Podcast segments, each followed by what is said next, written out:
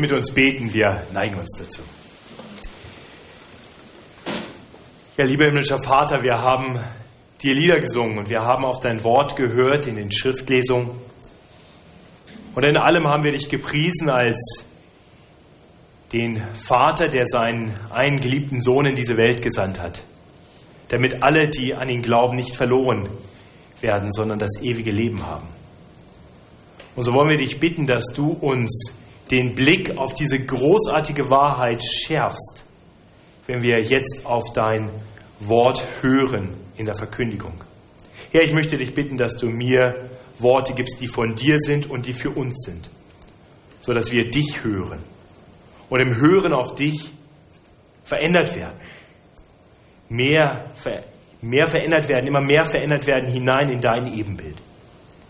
Herr, so tu das zu deiner eigenen Ehre und zur Erbauung deiner Gemeinde. Amen. Welche Erwartungen haben Sie an Weihnachten? Also mit den Erwartungen ist das ja immer so eine Sache. Nicht? Ich denke, wir haben alle eine ganze Menge Erwartungen an den Weihnachtsabend, die Weihnachtstage. Also zum Beispiel, dass das eine besinnliche Zeit wird, eine harmonische Zeit. Man möchte endlich mal wieder Freunde und Verwandte sehen. Gutes Essen gehört dazu. Man erhofft sich ein paar kulinarische Genüsse und gleichzeitig hat man die Erwartung, dass man dieses Jahr doch möglichst nicht zunehmen sollte. Ja, man hat Erwartungen an schöne Geschenke und meist hat man die schon selber mit ausgesucht, um sicherzustellen, dass die Erwartungen nicht enttäuscht werden. Aber neben dem, was man schon mit ausgesucht hat, hofft man natürlich auch noch auf ein paar nette Überraschungen. Ja, und dann, dann ist das immer so eine Sache. Manchmal kommt es dann ganz anders. Der Besuchsmarathon lässt keine Besinnlichkeit zu. Das lange erwartete Treffen mit alten Freunden endet womöglich im Streit. Vielleicht klingt das Essen auch nicht so, wie man sich das vorgestellt hat, und vor lauter Frust isst man da ganz viele Süßigkeiten und mit dem Abnehmen wird es auch nichts. Naja, möge es nicht so kommen. Ich kann uns aber beruhigen unsere Erwartungen an die Weihnachtszeit, die sind gering. Die sind gering im Vergleich zu den Erwartungen der Menschen, die auf das erste Weihnachtsfest warteten. Denn sie haben lange warten müssen.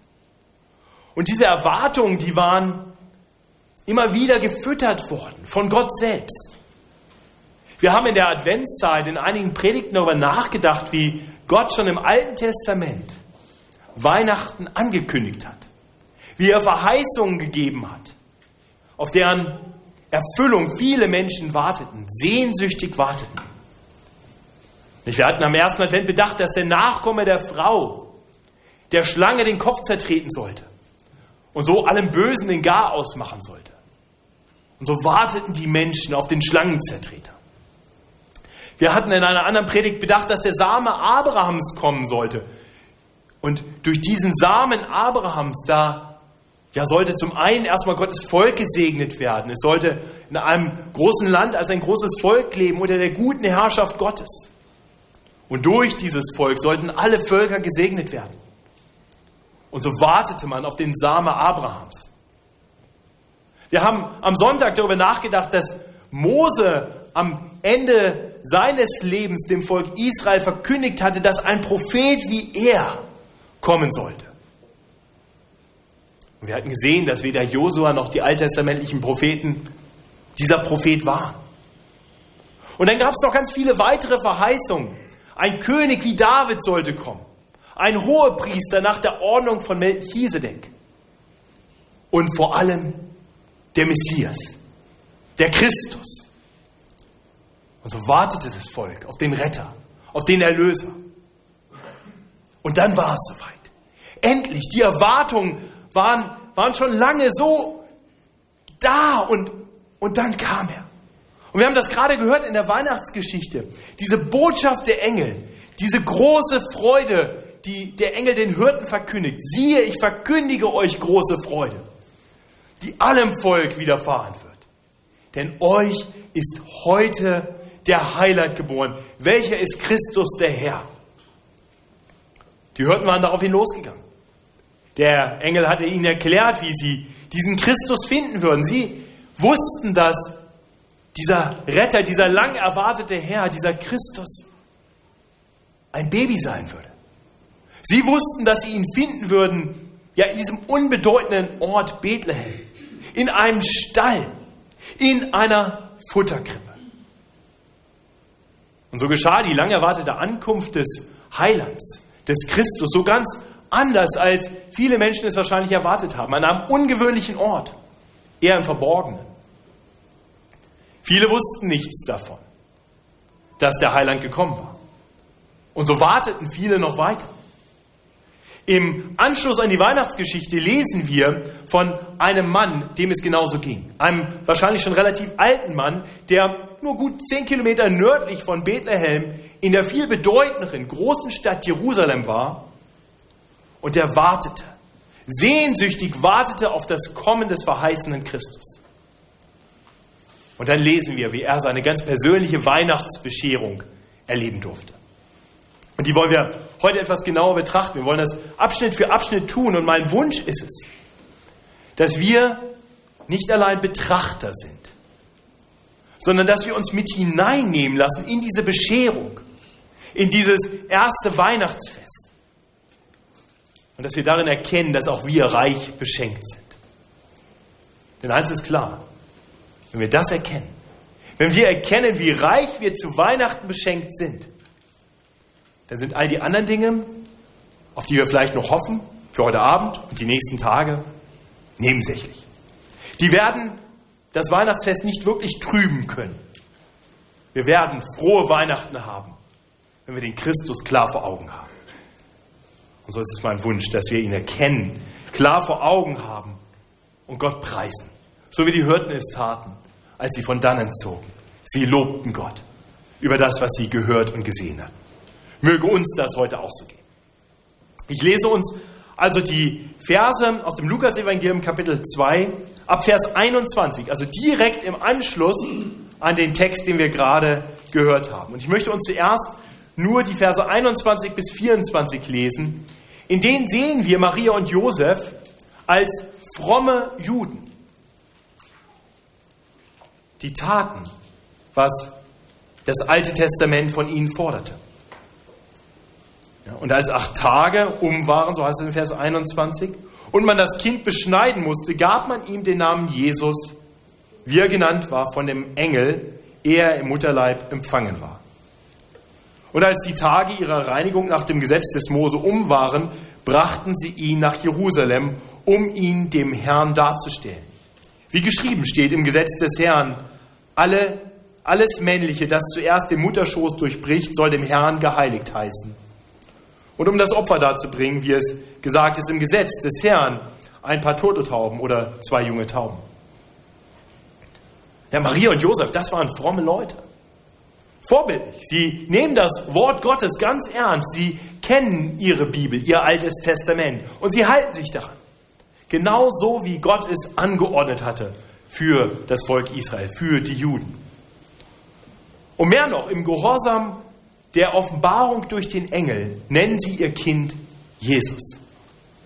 Der Engel war zuerst der Maria erschienen, als er angekündigt hatte, dass sie schwanger werden würde, und hatte ihr gesagt, sie soll das Kind Jesus nennen.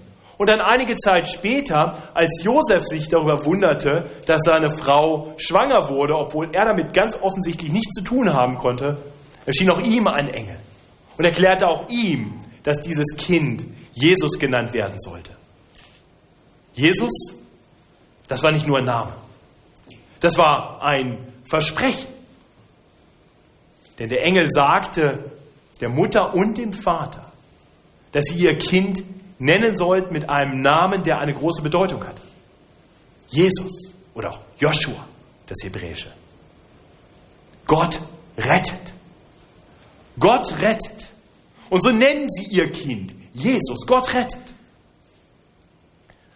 Und sie tun alle anderen Dinge, die gefordert waren durch das Gesetz. Nun kommen sie also in den Tempel, um ihr Kind Gott darzubringen, wie vom Alten Testament gefordert. Und inmitten all dieser Menschen im Tempel lenkt Lukas jetzt unseren Blick auf einen ganz besonderen. einen anderen frommen und gottesfürchtigen Mann. Viele im Tempel in der damaligen Zeit waren nicht sonderlich gottesfürchtig. Die spielten ihre religiösen Rituale ab. Können wir uns vielleicht ganz gut vorstellen, wenn wir sehen, wie einmal im Jahr so viele Menschen in Gottesdienste strömen. Ich bin Gott dankbar, dass ich euch alle ganz regelmäßig sehe.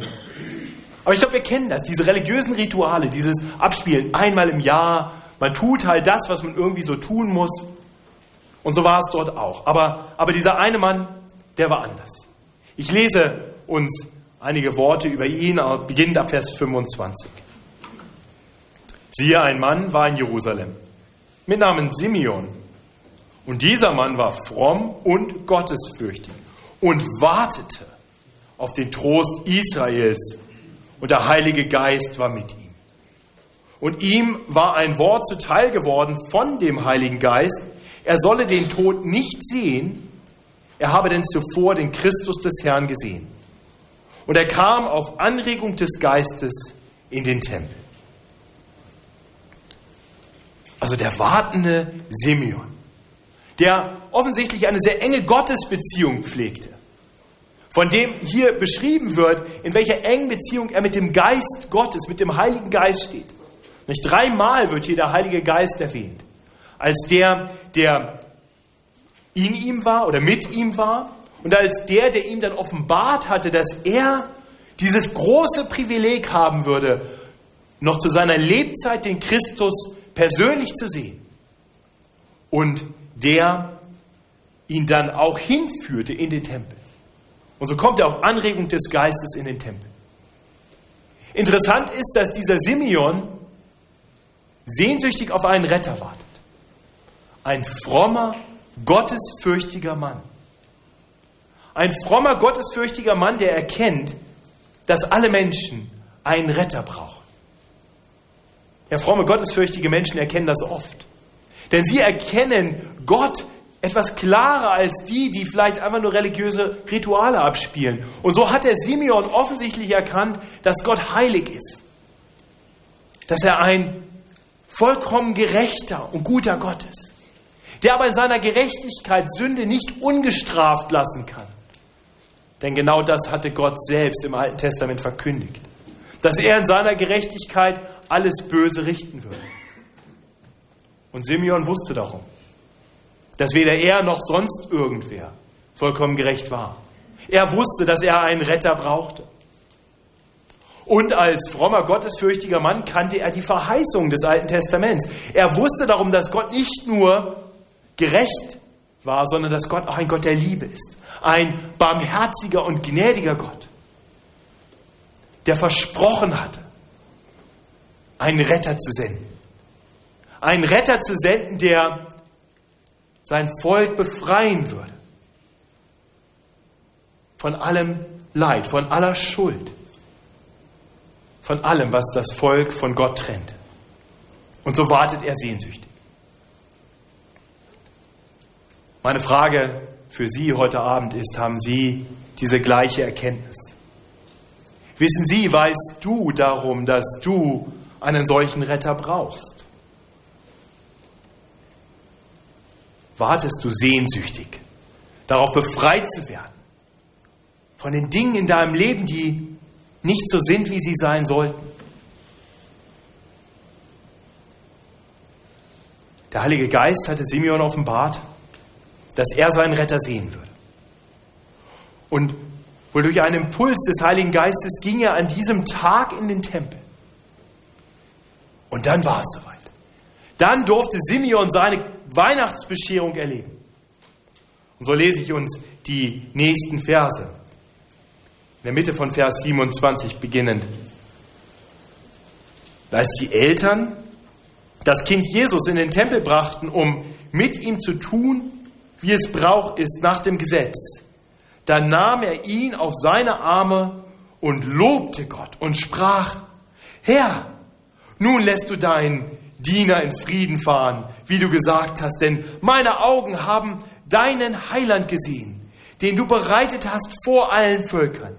Ein Licht zu erleuchten die Heiden und zum Preis deines Volkes Israel. Ja, also als, als Maria und Josef in den Tempel kommen, da Das war ein, ein riesiger Tempel, da waren viele Menschen. Und da kommen jetzt Eltern mit ihrem Erstgeborenen und das war nicht ungewöhnlich. Das war vorgeschrieben für alle erstgeborenen Söhne. Das heißt, jeden Tag haben viele Eltern rein, brachten ihren Sohn. Und viele andere Menschen kamen, um Opfer zu bringen. Zweimal täglich vorgeschriebene Opfer und viele weitere. Und inmitten dieser Menschenmenge kommen jetzt die relativ armen Leute, Josef und Maria mit einem Kind. Wahrscheinlich hat ihnen kein, keiner besondere Beachtung geschenkt. Und es muss schon sehr erstaunlich gewesen sein, als jetzt dieser alte Mann auf dieses Kind zugeht, auf die Eltern zugeht und den Eltern das Kind aus den, aus den Händen nimmt, es auf den Arm nimmt und dann anfängt, Gott zu preisen. Ich stelle mir diese Szene als eine sehr ergreifende Szene vor. Ein Mann, der vielleicht schon sein Leben lang gewartet hat, ein langes Leben lang. Der, der sieht diese Eltern und geht auf sie zu und die Freude strahlt aus seinem Gesicht und er nimmt das Kind und er preist Gott inmitten der Menschen, die um ihn herum ihren religiösen Riten nachgehen. Aber für ihn scheint die Welt stillzustehen.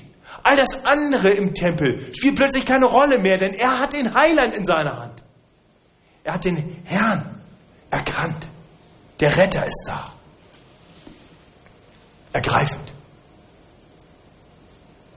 Und doch gibt es etwas, das noch ergreifender ist in dieser Szene. Noch ergreifender als dieser alte Mann, der begeistert Gott lobt. Das ist der Umstand, dass Gott selbst da ist. Gott selbst in seinem Tempel. Gott selbst wurde Mensch und kommt als ein Baby in diese Szene hinein. Und was für eine Liebe, dass Gott sich nicht scheut, ein hilfloses Baby zu werden, sich so zu demütigen, zu den Menschen zu kommen, um sie zu retten. Wer hätte das gedacht? Dieses Baby, der Retter der Welt. Was für eine Liebe. Doch die meisten Menschen nehmen das nicht wahr. Drumherum geht alles weiter seinen Weg. Die Menschen kriegen gar nicht mit, was geschieht. Und das ist doch auch heute noch so, oder? Gott kommt in die Welt, um uns mit sich zu versöhnen. Und wir haben dieses Fest, um daran zu denken. Und anstatt sich darauf zu besinnen und voller Freude Gott anzubeten, laufen die Menschen hektisch durch die Stadt, kaufen Geschenke um Geschenke um Geschenke und Weihnachtsfeier und Weihnachtsfeier und trinken zu viel und essen zu viel und gehen vielleicht kurz in den Gottesdienst, um dann richtig Weihnachten zu feiern. Und das Kind in der Krippe wird zur Randerscheinung. Und ich weiß, wovon ich rede. Also die ersten 26 Jahre meines Lebens war das bei mir genauso. 26 Jahre meines Lebens bin ich jeden Heiligabend zusammen mit meinen Eltern im Gottesdienst gewesen. Und das war Teil eines netten Rahmenprogramms, nette Tradition. Aber die Bescherung kam danach. Die Feier kam danach. Dann hat sich Gott meiner erbarmt und mir die Erkenntnis geschenkt, die Simeon damals hatte. Und ich bete, dass heute keiner hier aus diesem Gottesdienst nach Hause geht, der diese Erkenntnis nicht hat. Möge Gott sich erbarmen, dass wir den Herrn wieder klar vor Augen haben und sehen, was für eine Liebe, dass Gott zu uns Menschen kommt. Dass er sich so klein macht, dass er sich von einem alten Mann auf den Arm nehmen lässt.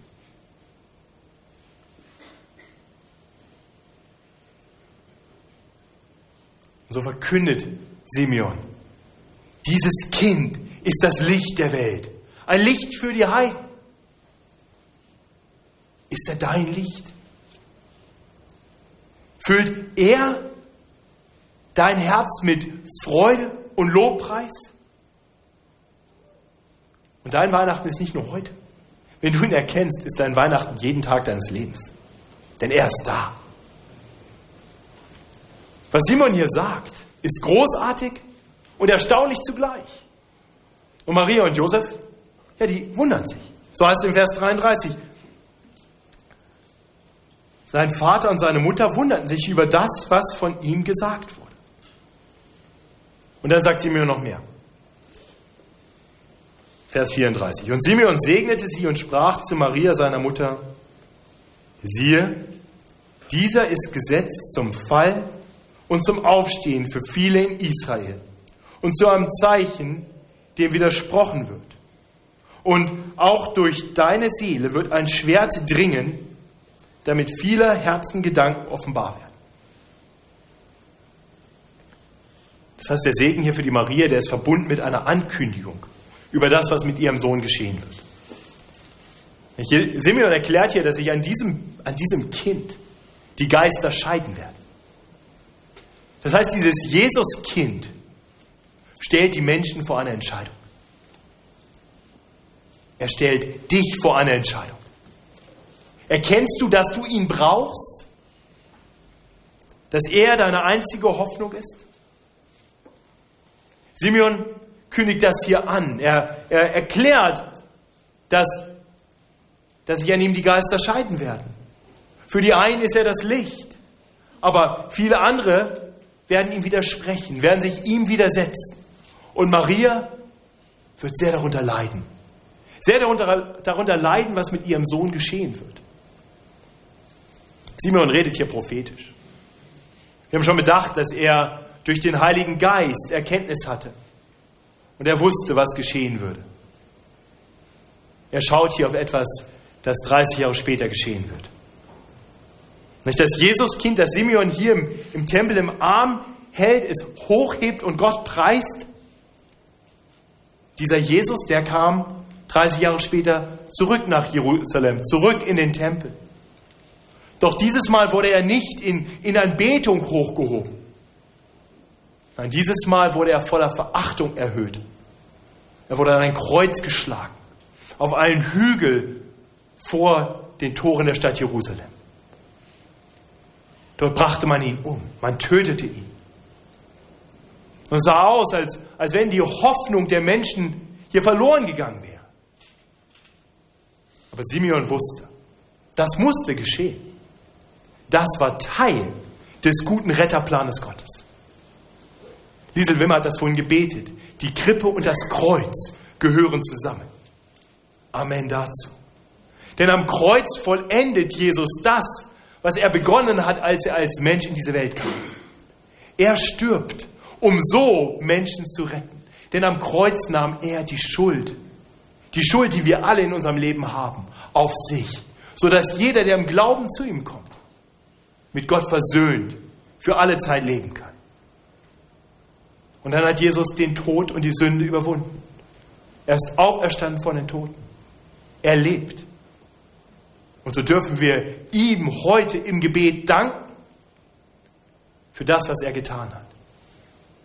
Denn das, was an Weihnachten begann, endet an Karfreitag und Ostern. Sodass für uns auch wirklich Weihnachten kommen kann. Unsere Schuld ist gesühnt, wenn wir uns ihm zuwenden. Simon wusste, dass das geschehen würde. Er hatte diese Erkenntnis. Er wusste, Jesus ist mein Retter. Und so sagt er das ganz Erstaunliche, dass er nun getrost sterben kann. Er wusste, mit Jesus kann er leben und mit Jesus kann er sterben. Denn der Messias, der rettet, nicht nur in diesem Leben, nicht nur für diese Zeit, sondern für alle Ewigkeit. So möchte ich Sie fragen, haben Sie das erkannt?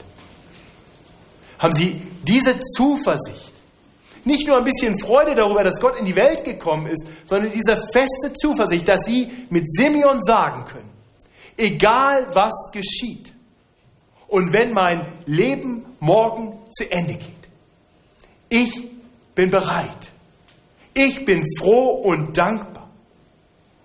Und wenn es sein soll, dann gehe ich, weil ich jetzt weiß, dass mein Retter lebt und ich mit ihm leben werde, selbst wenn ich sterbe. Das ist die Gewissheit, die Simeon hat in dem Moment, wo er das Christuskind in seinen Händen hält. Und ich wünsche Ihnen, dass Sie genau diese Erkenntnis haben. Und dass sie so nach Hause gehen und sagen, An Weihnachten wurde ich reich beschenkt. Gott kam zu uns Menschen, um uns zu retten. Und mit diesem Geschenk, mit dieser Erkenntnis, mit dieser Freude kann ich nun in die Weihnachtstage gehen. Und egal was da kommen mag, ich werde frohe Weihnachten. Und so möchte ich uns einladen, uns darauf zu besinnen, dass wir in einer frohen, in einer gnadenbringenden Weihnachtszeit leben. Denn das ist Gnade. Gott ward Mensch, um uns zu retten. Und so wollen wir gleich im Anschluss an diese Predigt gemeinsam aufstehen und dieses Lied singen. O du fröhliche, o du selige, gnadenbringende Weihnachtszeit. Welt ging verloren. Christ ward geboren. Freue dich, o Christenheit. Und dann weiter, Christ ist erschienen, uns zu versöhnen. Freue dich, o Christenheit. Himmlische Heere jauchzen dir Ehre. Und mögen wir mit einstimmen. Und so möchte ich zum Abschluss dieses Gottesdienstes erst mit uns beten und uns dann Gottes Segen zusprechen. Und dann werden wir direkt zu der passenden Hintergrundmusik einstimmen und zusammen das Lied O du Fröhliche singen. Lassen Sie uns aufstehen für Gebet und Segen und dann das gemeinsame Lied. Himmlischer Vater, wir wollen dir danken, dass du deinen einen Sohn in diese Welt gesandt hast. Die Engel haben es den Hürden verkündet und dein Geist hat es Simeon offenbart. Herr, und so wie Simeon keine Engelschöre braucht, um zu erkennen, dass Jesus der Retter der Welt ist, so brauchen wir das auch nicht. Du gibst uns deinen Geist, der uns Erkenntnis schenkt. Und ich bete, dass ein jeder hier heute durch deinen Geist diese Erkenntnis hat und neu hat. Dass wir, die wir vielleicht schon lange Weihnachten feiern und schon lange uns Christen nennen, ganz neu erfüllt werden von dieser Freude, von dieser gnadenbringenden Situation, dass du dich erniedrigt hast und Mensch geworden bist und den Weg gegangen bist für uns bis zum Kreuz und dass du lebst, weil du auferstanden bist. Und so preisen wir dich. Und so möchte ich in deinem Namen, lieber Vater, uns deinen Segen zusprechen, auf dass wir gestärkt durch deinen Segen in diese Weihnachtstage hineingehen und nicht den Fokus verlieren, nicht unseren Blick abwenden von dem, worum es wirklich geht. So sei nun die Gnade des Herrn Jesus Christus und die Liebe Gottes und die Gemeinschaft des Heiligen Geistes mit uns allen. Amen. Wir singen zusammen, O du Fröhliche.